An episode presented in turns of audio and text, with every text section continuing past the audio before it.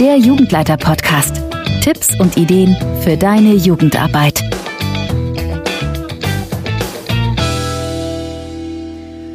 Hallo und herzlich willkommen zu dieser Ausgabe des Jugendleiter-Podcasts, deinem Podcast mit Tipps, Spielen und Ideen für die Gruppenstunde und das Ferienlager. Heute geht es um Überfälle im Ferienlager. Wer ja, von euch schon häufiger ins Ferienlager gefahren ist, der kennt das bestimmt. Was sind Ferienlager, Überfälle überhaupt? Meistens versuchen andere Gruppen irgendwie Süßigkeiten oder ähnliches eben zu bekommen, indem sie die Lagerflagge oder ähnliches ähm, ja, stehlen und ja, dann wieder eintauschen wollen gegen eine Entlohnung. Das sind eben meistens Süßigkeiten, leider auch manchmal Alkohol. Da müsst ihr halt einfach gucken, was ihr anbietet und auf was ihr euch einlässt. Ja, die Lagerwache versucht entsprechend eben das zu verhindern. Das heißt, die äh, Nachtwache versucht natürlich zu entdecken, wenn Überfäller sich dem Ferienlager nähern ähm, und diese dann eben ähm, ja, abzuschlagen und zu fangen. Und damit sollte eigentlich dann derjenige aus dem Spiel sein. Und ja, eigentlich ist auch das Ziel des Ganzen natürlich der Spaß. Leider kann das Ganze ab und an auch ausarten. Das heißt, es kann zu Zerstörungen kommen, es können sich nicht an die Regeln gehalten werden, Kinder könnten auch mal entführt werden. All das kommt leider vor und deshalb diese Episode, um einmal kurz darüber zu sprechen, wie ihr mit Ferienlagerüberfällen eigentlich umgehen könnt. Ja, was kann man nun tun? Am besten ist es wirklich ähm, Regeln aufzustellen und diese vielleicht auf der Webseite des Ferienlagers zu veröffentlichen, an den Platzwart zu übergeben. Der kennt meistens so seine Pappenheimer, die da häufiger mal überfallen ähm, vor dem Platz aufzuhängen äh, und diese auch auszuhändigen, weil ganz oft sich ja natürlich auch Überfäller und Überfällerinnen äh, ankündigen und vorher vielleicht das Gespräch suchen, was denn erlaubt ist und was nicht. Das äh, ist eigentlich so der übliche und faire Umgang miteinander, dass man sich so ein bisschen darauf einstellen kann, weil bei all dem steht eigentlich der Spaß, wie gesagt, für die Kinder und die Jugendlichen im Vordergrund. Ähm, ja, entsprechend solltet ihr diese Regeln aufstellen, euch selbst Gedanken machen, ähm, wie die Regeln aussehen können. Dabei geht es zum Beispiel darum, wie lang sind Überfälle erlaubt. Ganz oft ist irgendwie 1 Uhr so die Schmerzgrenze, so war das bei mir auch früher im Ferienlager. Dann sollte klar geregelt sein, wer eben gefangen ist, ist raus. Das heißt, die Person wird dann meist zum Lagerfeuer begleitet und muss dann da sitzen bleiben, bis der Überfall vorbei ist.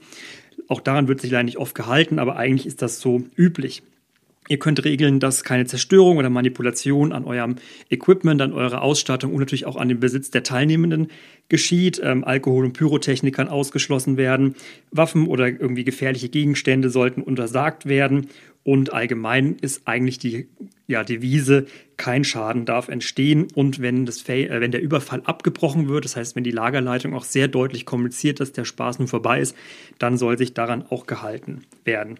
Das heißt, ihr setzt ganz klare Grenzen und beschreibt, was für euch in Ordnung ist und was eben nicht erlaubt ist.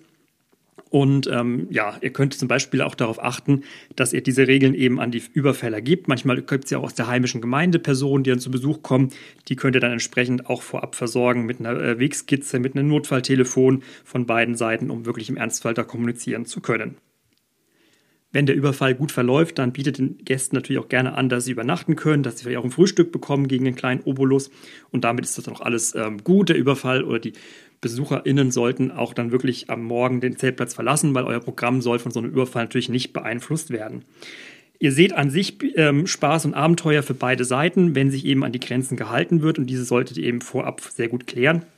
Wenn ihr im Internet mal sucht, es gibt ganz viele Ferienlager, bieten auf ihren Webseiten, wie gesagt, die Regeln und so ein bisschen diese Guidelines an. Das könnt ihr sicherlich sehr gut ähm, daran ableiten.